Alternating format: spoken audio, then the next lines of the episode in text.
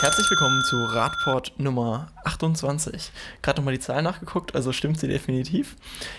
Guten Abend, guten Morgen, wann auch immer ihr das hört. Heute mit Martin. Ja, schönen guten Abend, ich bin wieder dabei. Mhm. Und wir haben noch eine äh, super Special-Folge wieder für euch mit Götz Meister von Teilauto. Ja, so ist es. Mhm. Ähm, ich bin für Teilauto in Sachsen-Anhalt zuständig. Naja, das klingt bedeutungsschwer. In Wirklichkeit haben wir nur ein Angebot in Magdeburg, Halle, Merseburg, Dessau, Wittenberg und in der Fläche nicht. Aber das ist ja schon mal was. Ne? Also wir freuen uns natürlich, dass du heute hier bist. Wir haben ja äh, des Öfteren jetzt als Rückmeldung auf unseren Podcast bekommen, dass wir uns Gäste einladen sollen, wollen. Und äh, ich bin froh, dass du da bist und dass wir uns heute einfach mal auch mit einem bisschen anderen Thema unterhalten können als nur Radverkehr. Genau, also viele denken vielleicht im Fahrradstadtmagazin, jetzt reden die über Autos. Ähm, das bietet sich sogar an. Wir wollen ja auch ein bisschen was zum Thema Mobilität insgesamt machen, nachhaltige Mobilität und ein wichtiger Stein davon ist ja eigentlich auch das Carsharing. Die Frage wäre erstmal, was ist Carsharing? Tja, ich weiß nicht, was jetzt Wikipedia dazu sagen würde, obwohl ich das sonst immer sehr schätze. Gemeinschaftliche Nutzung von Fahrzeugen. Im Gegensatz zu früher gehören aber den Leuten, die da mitmachen, die Fahrzeuge in der Regel nicht mehr. Früher waren das eingetragene Vereine, in manchen kleinen Orten ist das auch noch so. Wir waren als Verein irgendwann so weit, dass das Finanzamt gesagt hat, äh, gründet mal eine richtige Firma. Deswegen also ist Teilauto inzwischen eine in Anführungsstrichen normale GmbH, ähm, bei der man Fahrzeuge leihen kann zur Selbstfahrvermietung. So heißt das dann.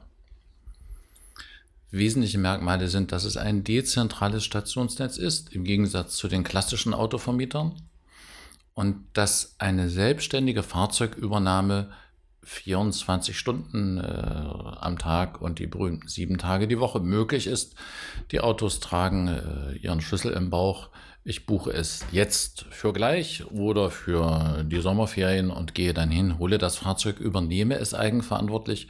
Das erlaubt eine andere Umgehensweise als mit einem klassischen Mietauto. Von welchem Zeitraum reden wir denn eigentlich? Seit wann gibt es denn Teilauto? Wir haben gerade 25 Jahre gefeiert. Der Verein Teilauto e.V. wurde im Herbst 92 gegründet in Halle. Also fast so alt wie der ADFC. Wahnsinn. Das hätte ich jetzt gar nicht gedacht. Mhm. Und das erste Auto kam im Frühjahr 93, ein Skoda Fabia. Hm.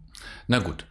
Ähm, in der Tat sind das also 25 Jahre und ähm, es ist schön, dass es uns immer noch gibt und dass die Zahl der Autos und der Nutzer wächst. Andererseits muss man natürlich sagen, äh, wenn man nach einem Vierteljahrhundert in Halle immer noch nicht bei 100 Autos ist, ist auch klar, dass Carsharing kein Selbstläufer ist. Aus ganz verschiedenen Gründen. Ja. Ähm, die Richtung stimmt, wir denken, irgendwann geht die Kurve dann doch mal steiler nach oben, aber in der Tat, ein bisschen historisch ist es auch schon. Für die meisten ist es jetzt eher so ein neues Thema, so ein Hype-Thema. Ich glaube, so oft wie in den letzten Jahren war Carsharing nie in den Medien. Ähm, wann hat denn das Carsharing eigentlich angefangen? Ähm, West-Berlin, als es das noch als solches gab, war wohl eine der, äh, einer der Ursprünge in Deutschland in den 80er Jahren. Viel älter ist es aber auch nicht. Also Ende der 70er, Anfang der 80er äh, kam diese gemeinschaftliche Nutzung auf. Und dann muss man natürlich auch sagen, die Praktikabilität, die Attraktivität von Carsharing hängt sehr von den technischen Möglichkeiten ab. Und das Potenzial, das es heute hat, auch Otto Normalverbraucher zu begeistern, ähm, das hatte es damals noch nicht ähm, bei Teilauto die ersten Jahre, da sprach man seine Buchung auf einen Anrufbeantworter, der dann regelmäßig abgehört wurde. Dort wurden äh, irgendwo in Papierkalender die Buchungen eingetragen äh, und dann gab es äh, Schlüsseltresore, die an jeder Station neu gebaut werden mussten und ähm, wo dann schon mal im Winter auch äh, die Batterie alle war. Also, ähm, dass das System heute ähm, attraktiv ist für die breite Masse auch das äh, liegt an anderen technischen Möglichkeiten, als es die zu Beginn gab. Jetzt haben wir, ist das ganz anders heute. Jetzt haben sich aber auch mehrere Formen von Carsharing herauskristallisiert. Also mir fallen jetzt spontan eigentlich so drei an. Das wäre das stationsgebundene Carsharing, das Free-Floating und vielleicht auch sowas wie, wie Blablacar dann eigentlich noch ist. Ähm, kannst du vielleicht mal kurz ein bisschen was zu den einzelnen Möglichkeiten des Carsharings sagen und was so vielleicht die Vor- und Nachteile sind? Wir können da jetzt gleich noch eine Diskussion, denke ich, drauf eingehen. Also Mitfahrgemeinschaften wie BlaBlaCar sind mit Sicherheit eine gute Sache, aber gehören nicht zum klassischen Carsharing. Ähm, da stellt eine Privatperson ihr Fahrzeug anderen zur Mitnutzung zur, Verfüge, zur Verfügung, in der Regel zum Mitfahren. Ähm, die beiden klassischen Arten, die du ansonsten erwähnt hast, Free Floating und stationsgebundenes Carsharing, können wir kurz ein bisschen beleuchten. Beim stationsgebundenen Carsharing hat jedes Auto seinen Heimathafen. Wenn ich eine Buchung tätige, dann buche ich zum Beispiel in Magdeburg, da war ich gerade heute in der Bleckenburgstraße, mein Auto, hole es dort ab. Dort hat es seinen reservierten Stellplatz und am Ende muss ich dort auch wieder hin. Ähm, damit ist Carsharing groß geworden. Seit fünf, sechs, sieben Jahren gibt es Free Floating. In einem definierten Bediengebiet kann ich das Auto abholen, wo ich will. Muss es mit meinem Smartphone orten. Das Ganze funktioniert nur smartphone-basiert. Ähm, wenn es da ist, kann ich es buchen. Wenn es nicht da ist, muss ich so lange auf meiner Smartphone-Karte gucken, bis ich was finde. Äh, buche dann also von jetzt auf gleich, was anderes gibt es nicht, fahre damit an den Ort meiner Bestimmung und sofern der im Bediengebiet liegt, kann ich dann dort das Auto SDVO-gerecht wieder abstellen, beende meine Buchung und bin das Auto los. Das ist ja so ein grundsätzlich ganz anderer Ansatz zum Thema Fläche in der Stadt. Bei dem einen ist der, der Ansatz ja schon, also beim, beim Stationsgebunden ist ja eine ganz klare Fläche, wo steht das Fahrzeug, beim Free Floating könnte das ja theoretisch überall stehen. Wie sieht denn das dann eigentlich aus mit den Kosten? Also ist es vielleicht schwieriger, so, ein, so eine Fläche einmal zu erwerben oder wer trägt die Kosten beim Free Floating? Beim Free Floating hast du zunächst keine Stellplatzkosten. Einer der Vorteile gegenüber dem stationsgebundenen, wenn ich Betreiber bin, dann brauche ich mir über den Standort des Fahrzeuges zunächst keine Platte zu machen. Ich stelle das Auto im öffentlichen Straßenraum ab, meine Kunden orten das dort und haben die Aufgabe, es zum Schluss im öffentlichen Straßenraum wieder abzustellen. Aber natürlich bitteschön nicht dort, wo ich ein Ticket ziehen muss. Nun gibt es Städte, in denen die Bewirtschafteten Parkflächen den überwiegenden Teil einnehmen. Das heißt also, wenn ich dort Free Floating machen will, dann muss ich mit der Stadt eine Übereinkunft treffen, dass ich als Betreiber des Free Floating Systems der Stadt x 100 Euro im Jahr pro Fahrzeug zahle und damit die Fahrzeuge ein Dauerticket haben. Das sind praktikable Lösungen, wenn man das machen möchte. Ähm, aber in der Tat merken wir schon, dass es also eine ganz andere Herangehensweise ist als beim stationsgebundenen Carsharing. Wie sieht diese andere Herangehensweise auch aus, vielleicht in der Nutzung? Hm. Naja, also äh, bevor ich weiterrede, muss ich gestehen, dass ich kein Freund des Free Floating bin, weil gerade das Nutzungsprofil ja ein ganz anderes sein muss als beim stationsgebundenen. Das stationsgebundene ist für mich die Möglichkeit, das Auto planmäßig einzusetzen, wenn ich es mal brauche und mit anderen Transportmöglichkeiten, mit denen ich sonst in der Regel meine Mobilität bewältige, äh, nicht zurande komme. Wenn ich das Auto öfter bräuchte, hätte ich ja ein eigenes. Ich organisiere mir meine Ausnahme. Mit dem Organisieren ist es beim Free Floating so eine Sache, denn ich kann ja gerade nicht reservieren für nächsten Freitag 1545 ein Auto an der Ecke Otto von Straße. Es gibt das System nicht her. Ich muss dann wiederum aus Betreibersicht, damit der Kunde mit einer gewissen Wahrscheinlichkeit am Freitag 1545 ein Auto in der Otto von Gericke Straße findet, ziemlich viel Blech hinstellen, damit eines der Autos nicht gebucht ist. Mm, wir machen ja eigentlich Carsharing, um weniger Blech auf der Straße zu haben. Ähm, die umweltentlastenden Effekte des Free Floating im Vergleich zum stationsgebundenen sind in der Datenlage noch relativ dünn gibt es ja noch nicht so lange. Zum Stationsgebundenen könnte man euch eine Stapel Literatur auf den Tisch legen, die zeigt, das hat nicht umsonst seinen blauen Engel. Ja. Noch besser wäre es, wenn wir überhaupt kein Auto fahren müssten, aber okay, dann ist stationsgebundenes Carsharing eine brauchbare Krücke. Äh, das Free Floating als solches äh, hat im Augenblick keinen blauen Engel. Ob es den kriegen wird, kann ich gar nicht sagen. Und zu den umweltentlastenden Effekten äh, hauen sich die Forscher die Köpfe gerade ein ähm, erste belastbare Studien liegen vor und deren Ergebnisse sprechen, was umweltentlastende Effekte angeht, nicht für Free Floating. Ähm, Natürlich finden es die Leute schick. Natürlich fragt fast jeder, der bei uns einen Vertrag abschließt, ich kann doch dann das Auto an der Stelle A buchen, an der Stelle B zurückgeben. Dann brauche ich es ja nicht mehr. Ich habe keine Lust, äh, ja. da noch drei Stunden zu bezahlen und dann irgendwann das Auto zurück zur Station zu bringen. Es ist attraktiv, deswegen läuft es ja auch in einer Reihe deutscher Großstädte. Äh, ob profitabel, ob betriebswirtschaftlich gesund, sei mal dahingestellt. Aber es läuft. Es entspricht der Bequemlichkeit des Menschen. Aber es ist sozusagen ähm, ein Incentive, ich muss jetzt von A nach B, gibt es ein Auto dafür, dann nehme ich das. Aber das ist ziemlich genau das Gegenteil von dem, was ich vorhin als äh, geplante Ausnahmenutzung des Autos anspreche und wofür ich das Carsharing gut finde. Ja. Äh, als Kunde, als langjähriger Kunde, nutzen tue ich es persönlich seit 20 Jahren äh, und dann natürlich auch als Betreiber. Es ist ja mal ganz gut, wenn man sich mit den Dingen identifizieren kann, die man macht. Ich, mich würde mal noch interessieren, ähm, ihr seid ja als Teilauto in Mitteldeutschland aktiv. Ähm, in welchen Städten gibt es denn jetzt quasi, sage ich mal, ein Parallelangebot zwischen Teilauto und ähm, Anbietern von Free Floating? Ähm, ergänzend müssen wir erstmal dazu sagen, dass das eine das andere nicht ausschließt. Es gibt mehrere Carsharing-Anbieter, die beides machen. Äh, über die Grenzen von Mitteldeutschland hinaus. Der allergrößte Teil des deutschen Carsharings findet ja nicht in Mitteldeutschland statt. Ja, ähm, ja. Ich würde sagen, 10 Prozent des deutschen Carsharing-Bestandes stehen äh, in äh, Sachsen, Sachsen-Anhalt oder Thüringen oder eher deutlich weniger. Ja. ja.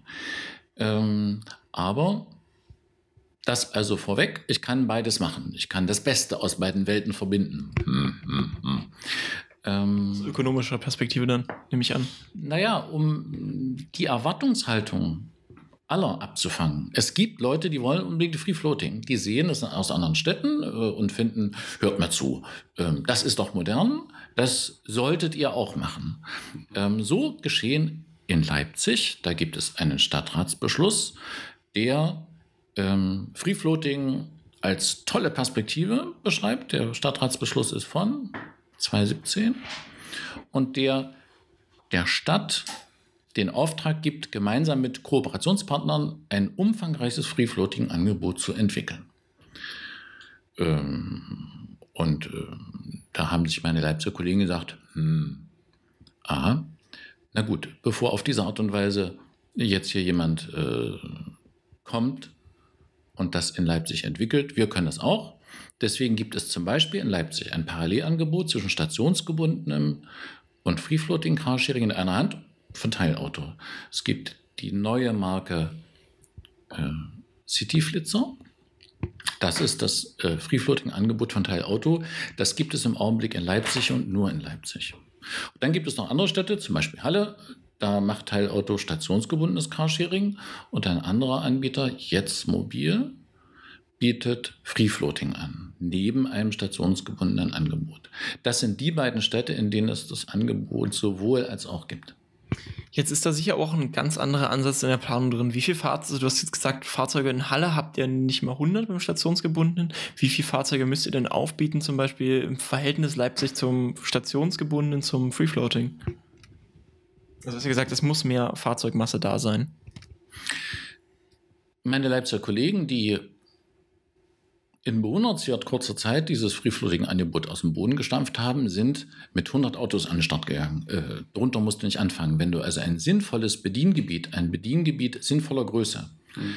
in der Landkarte äh, einzeichnen möchtest und dann dort die Wahrscheinlichkeit, ein Fahrzeug jenseits 15 Minuten Fußweg anzutreffen, äh, gegeben sein soll, dann musst du mit 100 Autos mindestens ins Rennen gehen. Leipzig ist äh, mehr als Altstadt viel mehr als Altstadt in dem Bediengebiet drin. Deswegen haben die Kollegen mit 100 Autos angefangen. Im Vergleich zu einem Bestand an stationsgebundenen Fahrzeugen von 300. Ähm, bei Teilauto ist also dieses, dieser historisch gewachsene, relativ hohe Bestand an stationsgebundenen Fahrzeugen gegeben und dazu dann ein kleinerer Anteil Free Floating. Dieser stationsgebundene Bestand bedient der ein größeres Gebiet denn schon oder ist das das gleiche Gebiet noch? Der stationsgebundene bedient ein größeres Gebiet. Ähm, für Free Floating brauchst du urbane Dichte. Brauchst du viele Leute, die potenziell auf die Fahrzeuge zugreifen. Deswegen gibt es ja auch Free Floating äh, bisher nur in einer Handvoll deutscher Großstädte. Ähm, stationsgebundenes Carsharing gibt es inzwischen eine nicht unbeträchtliche dreistellige Zahl von deutschen Städten, die ein stationsgebundenes Angebot haben, bis runter zu kleinen Gemeinden. Damit ein Free-Floating-Angebot funktioniert, sagt man eigentlich so 500.000 Einwohner als äh, untere Grenze. Okay. Äh, und wir wollen mal gucken, ob das in Leipzig klappt. Meine Kollegen sind äh, im ersten halben Jahr im ersten Dreivierteljahr jetzt ähm, und wissen noch nicht, wohin die Reise geht. Ähm, aber es gibt eine Reihe von Städten in Deutschland, in Europa, die hatten ein Free-Floating-Angebot und dann hatten sie es plötzlich nicht mehr. Ähm, du brauchst also wirklich ein hohes Maß an ähm, urbaner Verdichtung, damit Free-Floating als System funktioniert. Jetzt mal eine andere Perspektive. Wer sind denn eigentlich die NutzerInnen von Carsharing-Angeboten? Aus eurer Perspektive, ihr kennt das ja wahrscheinlich ganz gut. Ja, was mich noch interessieren würde, hat sich diese Nutzergruppe verändert in den 25 Jahren? Also gegründet wurde Teilauto als Verein von Leuten, die ganz bewusst sich abgrenzen wollten vom Auto als privatem Mobilitätsmittel. Ganz früher musste man bei Teilauto unterschreiben mit dem Vertragsdokument, dass man kein eigenes Auto hat oder das vorhandene in den nächsten x Monaten abschafft. Also wir kommen aus einer klassischen grünen Ecke. Ja. Dort sind wir lange nicht mehr. Wenn wir bei über 30.000 registrierten Teilautonutzern in Sachsen, Sachsen, Thüringen sind, dann sind die Müslifresser, ich darf das sagen, ich gehöre dazu, ähm, deutlich in der Minderzahl. Die Leute kommen zu uns, weil sie erkennen, dass Carsharing ein praktikabler Mobilitätsbaustein ist. Sie kommen nicht zu uns, weil sie mit Carsharing die Welt retten wollen. Ja, also in dem Sinne eine deutliche Verschiebung. Ja. Ähm, Otto Normalverbraucher kommt zu uns und das ist schön so. Ja, natürlich. Ja, ähm, so soll es sein. Nutzen, also sind das Menschen, die dann noch ein eigenes Auto haben und nutzen die das Carsharing als Ergänzung, weil sie zum Beispiel vielleicht einen anderen Fahrzeugtyp brauchen? Oder sind das eher Menschen, die kein eigenes Auto haben und es irgendwie aus ökonomischen Gründen sagen, naja, das ist sinnvoller, wenn ich mir mal das Auto nehme, wenn ich es einfach brauche? Es gibt die Leute, die noch nie eins hatten und sich sagen, ich komme zum Carsharing, das ist ideal. Dann gibt es die Leute, die brauchten lange rege ein eigenes Auto, aber brauchen es nicht mehr und sagen sich, hm, Carsharing ist eine gute Idee, ich kann darauf zugreifen, ohne noch die eigene Kiste vor der Tür vorhalten zu müssen. Ähm, das sind die beiden wesentlichen Gruppen. Ähm, idealerweise müssten junge Leute zu uns kommen. Wir haben auch keine Altersbeschränkung. Es gibt Carsharing-Anbieter, die lassen erst Leute ab 25 hinter Steuer. Die haben wir nicht. Also theoretisch könnten auch 18-Jährige zu uns kommen. Die kommen auch, Studenten kommen viele zu uns. Ähm, in dem Sinne also, die Gründe zu uns zu kommen sind vielfältig und natürlich gibt es auch eine nicht unwesentliche Gruppe von Leuten, die haben ein eigenes Auto. Ähm, aber sagen sich, Moment mal, also für das Transportieren von Zementsäcken oder für das Transportieren der Bande beim Kindergeburtstag oder wenn ich die Kinder zum Fußball fahren muss. Ähm, da ist es doch sehr schön, wenn ich parallel zum eigenen Auto sozusagen den multiplen Zweitwagen habe, in dem ich beim Carsharing Mitglied bin. Ja, diese Gruppe gibt es auch. Also, ähm, weil ja Otto Normalverbraucher schon laut Statistik zu einem Gutteil Autobesitzer ist, ja. sind auch bei den Leuten, die bei uns zur Kundenaufnahme kommen, viele dabei, die ein eigenes Auto haben und die Praktikabilität von Carsharing als Mehrwert erkennen. Ja. Ähm, Hast du einen Überblick, wie so die Altersverteilung aussieht? Das fände ich ja immer noch spannend. Sind es eher, hm, ja, so wie du schon gesagt hast, Studierende, junge Leute oder gibt es, die volle Bandbreite, dass eben auch Seniorinnen und Senioren sagen, ja, pf, ach, warum soll ich mir noch ein eigenes Auto unterhalten? Ich mache das jetzt über, über Carsharing. Oder gibt es dazu Zahlen? Das wäre natürlich mal äh, vorausgesetzt. Ähm, die Zahlen gibt es. Wir machen alle drei Jahre eine große Kundenbefragung. Tut mir leid, ich habe euch, diese Zahlen habe ich gerade nicht griffbereit. Ganz sicher ist das Durchschnittsalter der Carsharing-Nutzer in diesen 25 Jahren deutlich gestiegen. Es war damals eine junge Truppe, die es gegründet hat. Von diesen damals jungen Leuten, die jetzt alle 25 Jahre älter sind, äh, ist ein äh, gewisser Teil noch dabei. Ansonsten hat sich die Alterspyramide sozusagen vergleichmäßigt zum einen also sind die Nutzer, die dabei sind und die dabei bleiben, äh, unterliegen einer normalen Alterung. Dann aber kommen sowohl junge als auch alte zu uns und das Ganze gibt dann eigentlich ein, einen gesunden Mix. Ähm, Senioren sind für uns eigentlich äh, eine attraktive Zielgruppe. Das sind eben die Leute, die nicht mehr jeden Tag auf Arbeit fahren müssen, was viele mit dem Auto machen. Und wir haben äh, eine geradezu eingeschworene äh, Gemeinde von Senioren, die gerne Carsharing fahren, die sich freuen, dass es uns gibt. Ähm, für die ist es aber dann natürlich auch wichtig, dass sie nicht erst eine Viertelstunde Fahrrad fahren müssen, bis sie an der Station sind. Also äh, auch und insbesondere für Senioren ist es wichtig, dass das Carsharing-Angebot wohngebietsnah ist. Etwas, was wir in Magdeburg an vielen Stellen nicht bieten können, noch nicht bieten können. Interessant ist ja auch immer, das ist ja besonders der Vorwurf bei der Umweltverträglichkeit des Free-Floatings. Welche Fahrten ersetzt denn so das, äh, das Carsharing-Auto? Also ist das äh, wahrscheinlich nochmal anders beim stationsgebundenen und beim Free-Floating?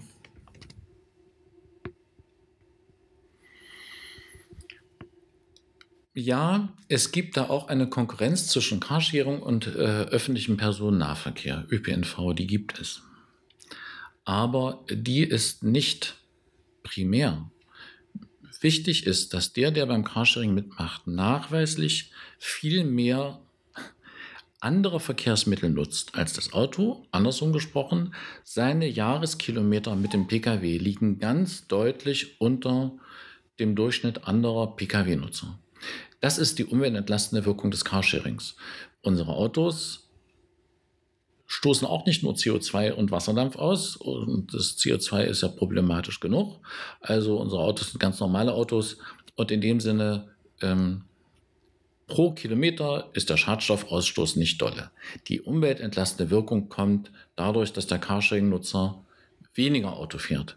Ähm, dabei fällt es mir schwer zu sagen, was das Carsharing substituiert. Es sind häufig Sachen, die er sonst so gar nicht machen würde ähm, das Transportieren größerer Einkäufe, klassischer Fall.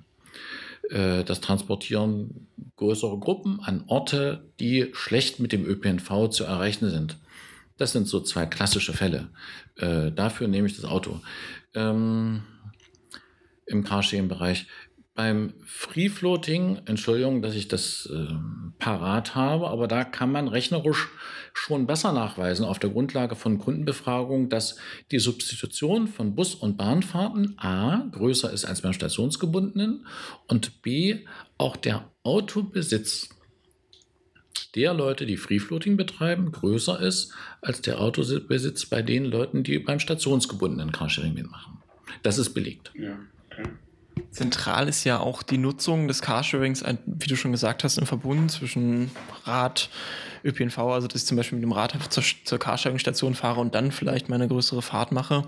Ähm, wie sieht es denn aus? Also beim ÖPNV reden wir immer von Mobilitätshubs, also direkter Vernetzung, dass ich dort eine Abstellanlage habe. Wie weit ist denn da das Carsharing schon? Ist das vielleicht dann direkt an der Bahnhaltestelle und ist dann schon die Fahrradabstellanlage daneben? Wie, wie ist das bei euch ausgebaut, beziehungsweise wie sieht das generell in Deutschland aus? Stichpunkt äh, multimodales oder intermodales Reisen. Hm. Ich habe den Eindruck, dass wenn jemand ein Carsharing-Fahrzeug nutzt, er das in der Regel dann auch schwerpunktmäßig für diese Reise nutzt. Also das Carsharing-Auto für den letzten Kilometer, was in der verkehrswissenschaftlichen Diskussion durchaus eine Rolle spielt, spielt in der Praxis, glaube ich, keine Rolle äh, in meiner Wahrnehmung. Wenn ich irgendetwas mal machen muss, wo es ohne Auto nicht geht, dann fahre ich nicht erst mit der Straßenbahn zur nächstgelegenen Carsharing-Station oder sagen wir mal zur letzten Carsharing-Station vor meinem Ziel, steige dann um und fahre mit dem Carsharing-Auto. Äh, das in der Regel nicht. Ähm, wohl aber findet beim Carsharing-Nutzer eine ganz andere Überlegung statt als beim Pkw-Besitzer. Der sagt sich, das Auto steht vorm Haus, natürlich fahre ich mit dem Auto jetzt Brötchen holen oder den Brief in den Briefkasten oder zur Oma. Wenn mein eigenes Auto nicht vor dem Haus steht, sondern das Carsharing-Auto 500 Meter entfernt an der Carsharing-Station und ich es buchen muss, dann ist meine Abwägung, womit ich fahre, eine ganz andere und das führt dann eben genau zu dem, was wir vorhin hatten, nachweislich geringere Pkw-Nutzung. Ähm, die Grundidee, die Dinge an einem Punkt zusammenzuziehen, hat natürlich trotzdem ihren Charme. Nicht umsonst hat die Stadt Leipzig ein umfangreiches Programm aufgesetzt zur Schaffung sogenannter Mobilitätspunkte. was in Dresden ähnlich jetzt nachvollzogen wird. Ähm, in Bremen gibt es das schon seit mindestens fünf Jahren. Nennen wir es neudeutsch Hotspots, ÖPNV-Haltestellen, an denen ich auch ein Leihfahrradsystem finde, an denen ich Carsharing finde, ähm, Elektro-Carsharing vielleicht sogar. Ähm, ja, das gibt es. Ähm, das zeigt sehr schön die Vielfalt von äh, Möglichkeiten, mobil zu sein, ohne das eigene Auto. Aber ich glaube nicht, dass dort eben die Keimzelle für ein solches intermodales Reisen ist, wo ich ähm, mit der Straßenbahn fahre, dann mit dem Carsharing-Auto und auf dem Rückweg die Kette nochmal zurücklaufe. Das weniger. Aber solche Mobilitätspunkte, die sind natürlich ein Knaller. Also die sind an zentralen Punkten, die sehe ich gut. Die bieten mir diese gesamte Palette an Möglichkeiten und bringen mich ähm, auf, äh, verdeutlichen mir all die Möglichkeiten, die ich als Nicht-Autobesitzer trotzdem habe, um in der Stadt gut mobil zu sein. Ja.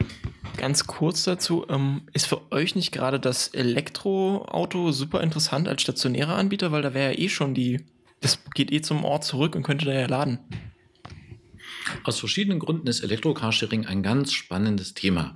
Alleine schon deswegen, weil in der Ökobilanz von Elektrofahrzeugen man ja festgestellt hat, dass sie richtig viel fahren müssen, um in der Gesamtbilanz wirklich umweltentlastender zu sein als der Diesel oder der Automotor. Elektrofahrzeuge sind in ihrer Herstellung wesentlich ressourcenintensiver als äh, die Dieseldreckschleuder. Ich muss also viel fahren. Das ist ja beim Carsharing leichter zu realisieren, wenn ich nicht gerade äh, Handelsvertreter bin und mit meinem Auto ohnehin 80.000 Kilometer durch Deutschland düse. Haben wir ja bei vielen Autos das, äh, den Umstand, dass sie nicht nur die berühmten 23 Stunden am Tag stehen, sondern äh, dass sie auch nicht viele Jahreskilometer haben. Und deswegen, wenn ich die Gesamtökobilanz aufmache, wäre da das Elektroauto eigentlich gar keine Verbesserung. Ähm, wir betreiben kleine Elektro-Carsharing-Flotten. In Dresden ist die gar nicht so klein, in Leipzig ist nicht so klein, in Halle vier Fahrzeuge, in Magdeburg, ich bitte um Entschuldigung, ein Fahrzeug. Aber dabei soll es nicht bleiben. Warum gehen wir nicht in die Breite? Ähm, der Grund ist für den Moment ganz schnöde. Ähm, wir schreiben mit den Elektroautos rote Zahlen. Äh, wir schaffen es aus verschiedenen Gründen nicht, damit Geld zu verdienen. Und wenn es uns gelingen würde, mit den Autos eine schwarze Null zu schreiben, dann haben wir noch an der Backe äh, die Ladeinfrastruktur, deren Herstellung zum Teil sehr kostenintensiv ist und die auch nicht auf breiter Front gefördert wird. Das, was wir an Elektroautos dastehen haben, ist nicht in hohem Maße mit Fördermitteln beschafft worden. Äh, da gibt es natürlich das Geld, was jeder in Deutschland kriegt, der ein Elektroauto kauft. Ähm, dann gibt es auch projektgebundene Fördermittel, aber das alles auf einem ziemlich niedrigen Niveau. Wir müssen immer den Großteil des Geldes selber hinlegen. Dann stehen die Autos an den Stationen, dann werden sie durchaus auch genutzt. Und da sehen wir auch, dass sie heute mehr genutzt werden als vor drei oder vier Jahren. Die Hemmschwelle, ein Elektro-Carsharing-Auto zu nehmen, die sinkt. Inzwischen fahren auch ganz normale Carsharing-Nutzer damit und nicht nur Leute, die schon immer leuchtende Augen kriegten, weil wenn das Thema auf ein Elektroauto kam. Das Ganze läuft auch reibungsfrei. Also reibungsarm bis reibungsfrei. Die Leute äh, kriegen intuitiv mit, wie sie, egal ob die Bedienungsanleitung für die Ladesäule gerade unterm Sitz verkramt ist oder nicht, sie kriegen mit, wie sie das Ding äh, von der Säule kriegen, wie sie es an die Säule kriegen. Sie fahren damit. Also dieser Lernprozess, das läuft alles erstaunlich gut. Aber trotzdem hat man ähm, noch lange nicht die Nutzungsintensität, um die Mehraufwendungen für Kauf, Ladeinfrastruktur und grünen Strom reinzuholen. Ähm, das ist äh, symbolisch ist, also es ist nicht so symbolisch für uns wichtig, aber alle unsere Fahrzeuge werden, wenn es Elektrofahrzeuge sind, mit regenerativem Strom betrieben. Und das ist aber natürlich auch nicht der billigste, den ich bei den Stadtwerken kaufen kann. Das kommt auch noch dazu. Es ist nicht so, dass ich also Diesel oder Super einspare und den Strom noch geschenkt kriege. So ist es überhaupt nicht. Auch das Tanken eines Elektroautos mit äh, grünem Strom kostet ein bisschen was. Jetzt haben wir natürlich interessiert zugehört. Ich glaube, die Zuhörerinnen und Zuhörer auch sind jetzt vollumfänglich informiert zu Carsharing und Teilauto. Aber Teilauto würde ich noch ein paar Sachen wissen wollen, kurz. Ja, dann, also ich, die Hörerinnen und Hörer interessiert ganz bestimmt, wie komme ich jetzt an so ein Auto? Was muss ich denn eigentlich machen, um äh, Nutzerinnen und Nutzer zu werden?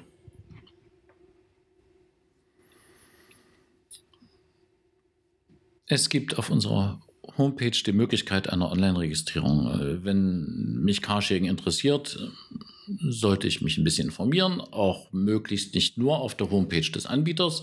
Wenn ich dann immer noch der Meinung bin, Teil Auto ist eine interessante Kiste, dann kann ich mir auf der Homepage ähm, zum einen einen für meine, mein Fahrtaufkommen passenden Tarif raussuchen und zum anderen mich online vorregistrieren. Ähm, dadurch gibt es ein Nutzerkonto, das auf meinen Namen läuft.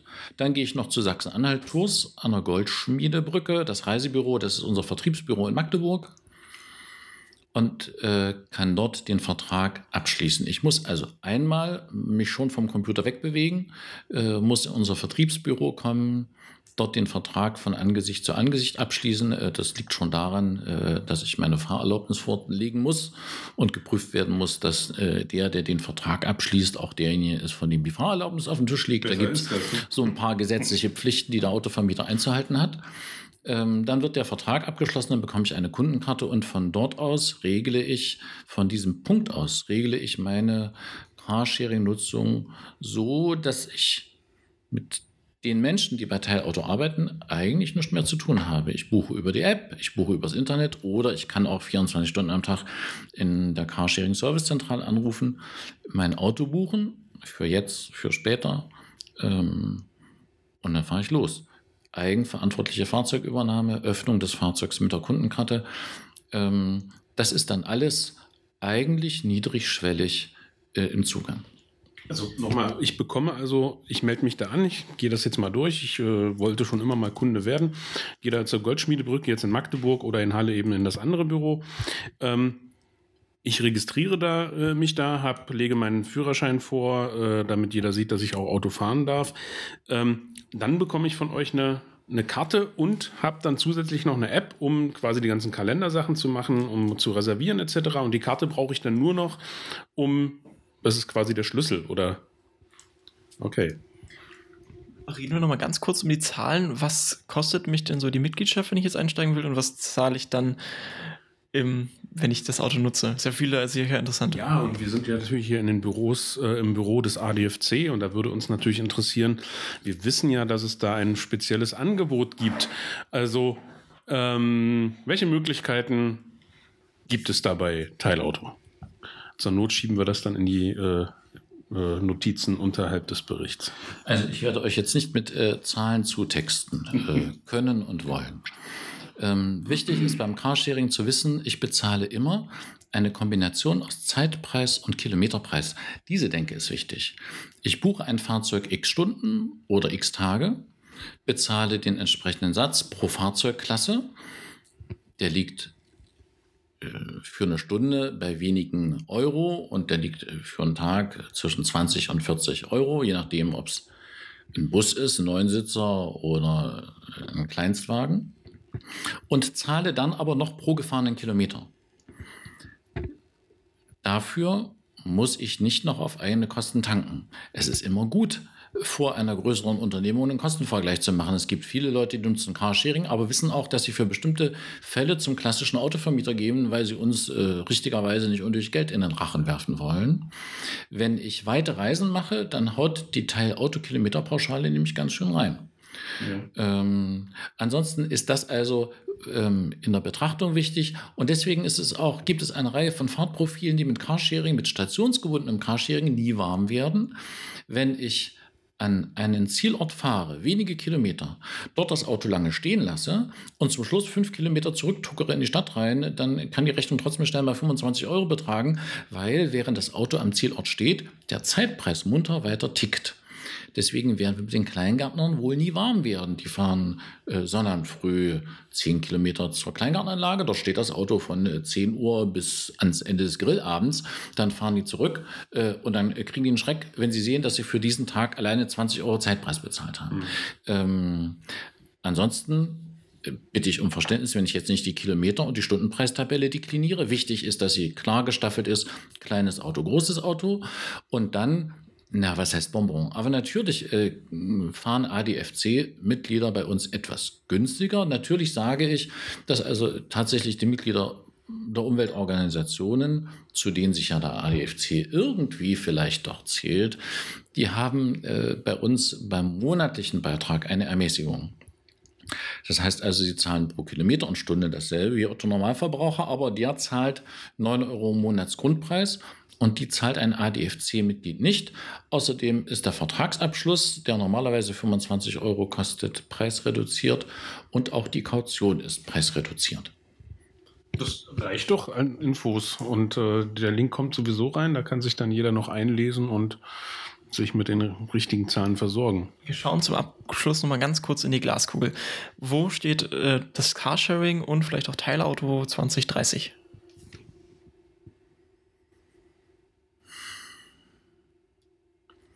Du hast vorhin ja selbst davon gesprochen, dass in deiner, aber auch in unserer Wahrnehmung Carsharing, obwohl eigentlich eine betagte Nuss, äh, einen gewissen Medienhype erlebt.